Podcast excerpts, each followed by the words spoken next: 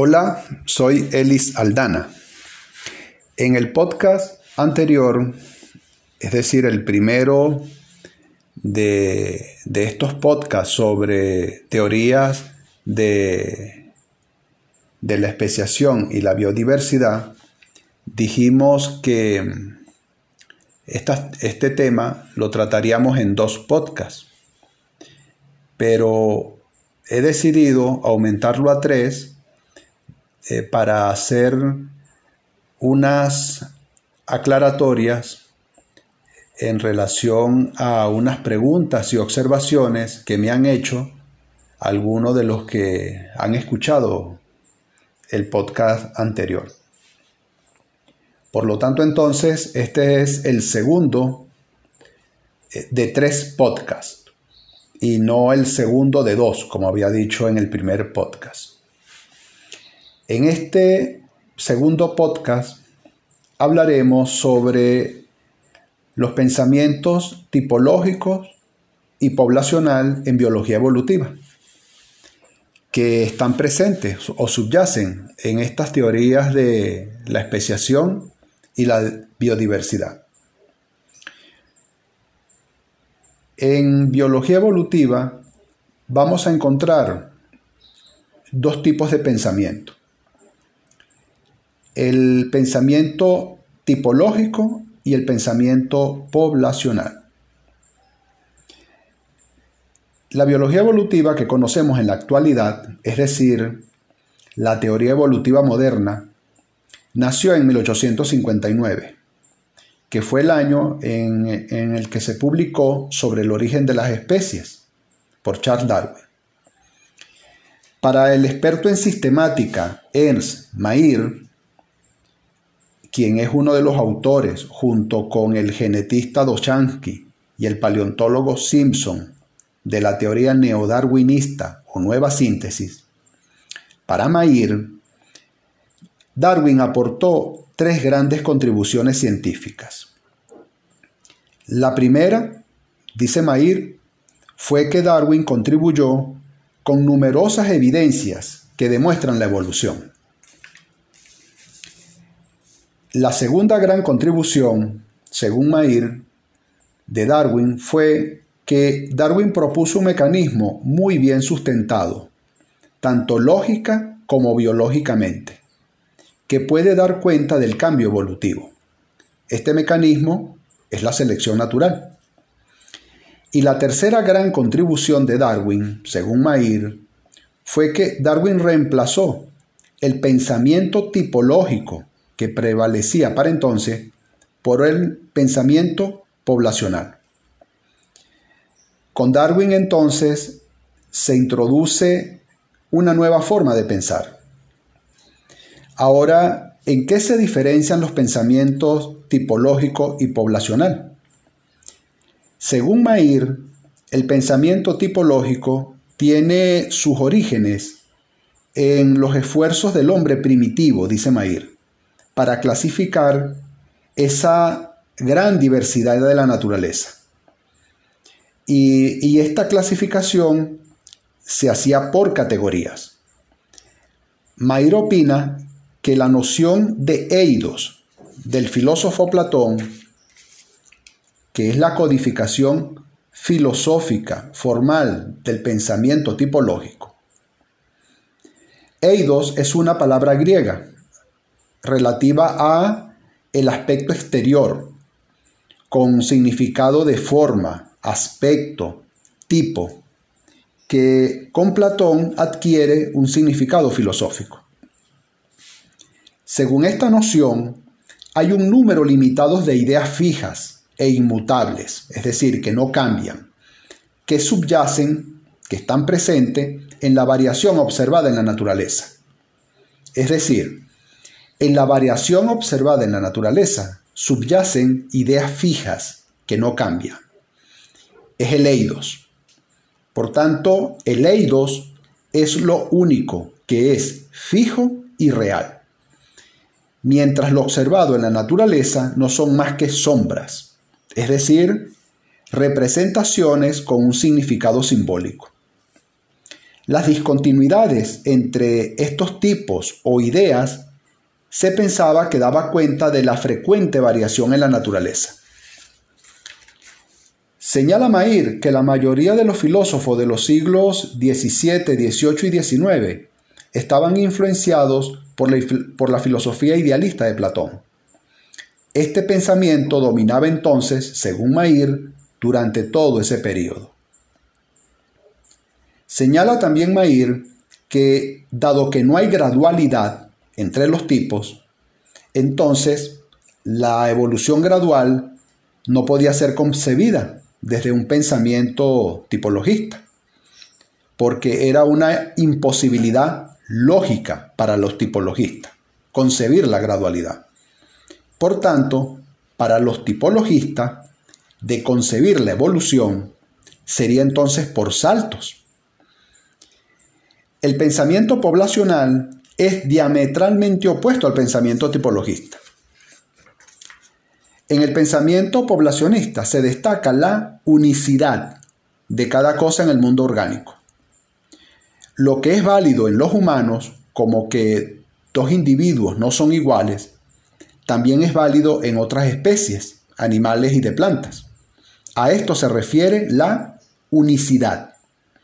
Según el pensamiento poblacionista, todos los organismos y fenómenos orgánicos están constituidos de una única característica y pueden ser descritos colectivamente solo en términos eh, estadísticos los, individuos o cualquier clase de entidad orgánica forma poblaciones, de las cuales uno puede determinar solamente la media aritmética y la desviación estándar.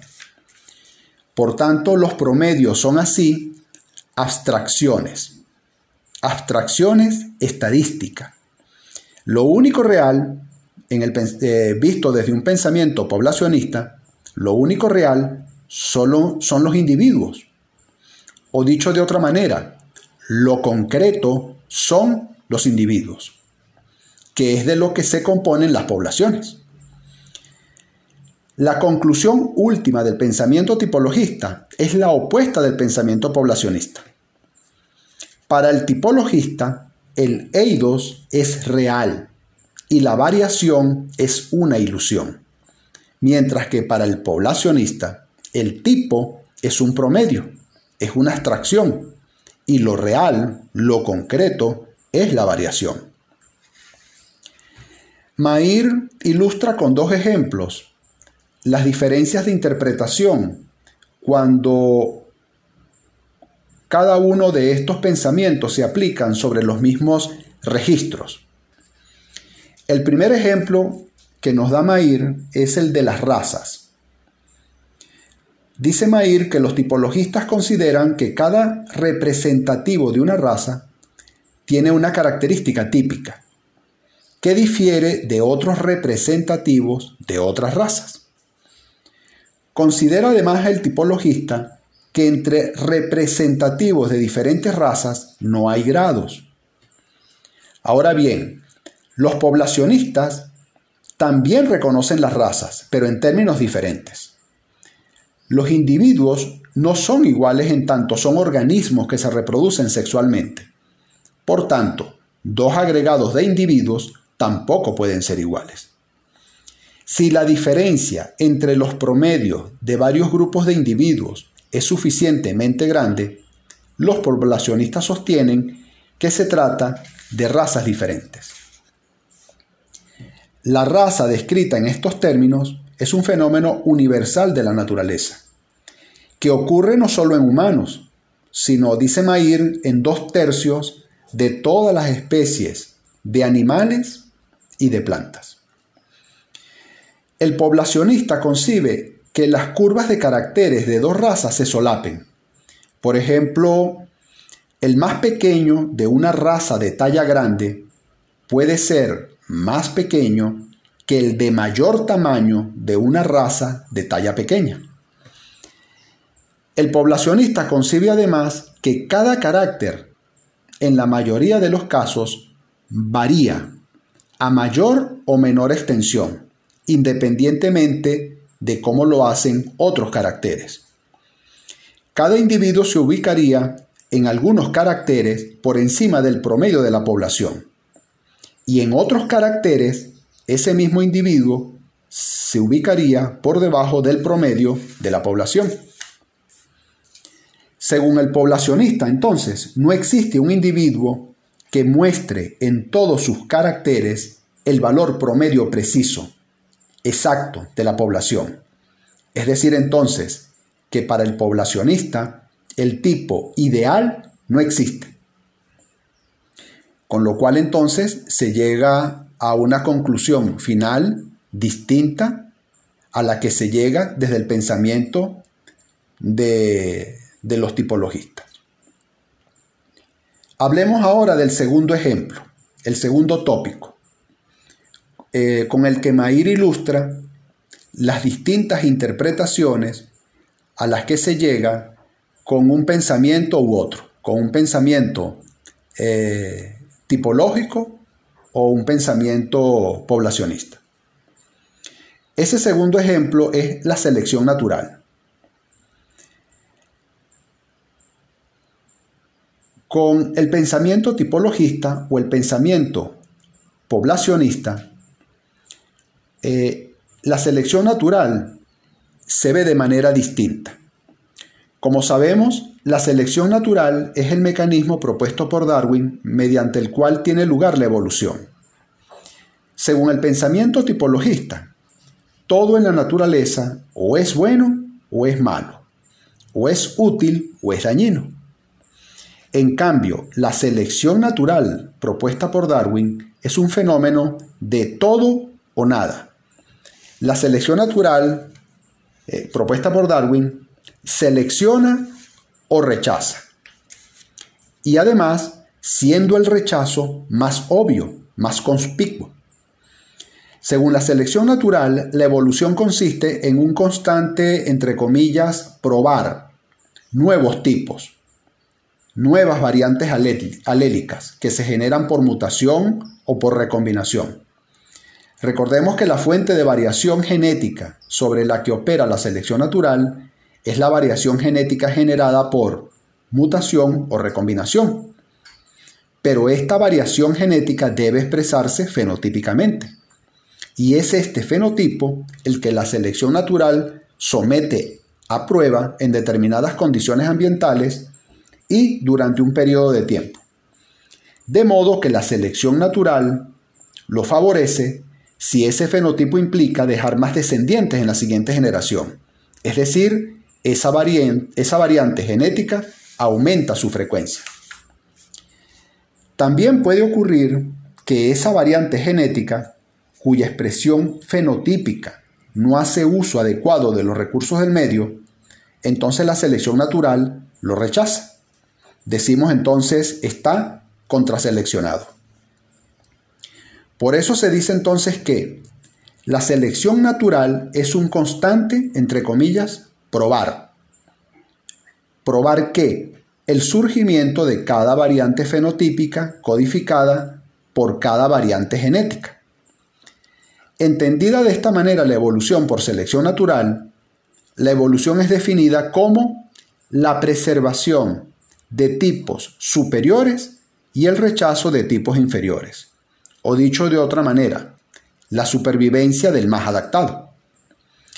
Dado que desde un pensamiento tipologista no se piensa así la evolución, no se piensa con la selección natural, los tipologistas se ven en la necesidad de señalar que deben operar otras fuerzas para que tenga lugar el progreso evolutivo.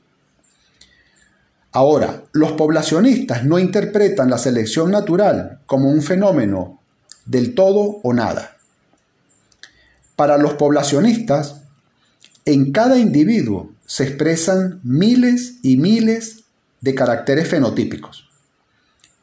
Entre esos miles hay caracteres con valores que en determinadas condiciones medioambientales y durante un tiempo determinado o presiones selectivas son superiores o son inferiores en comparación a la media de la población.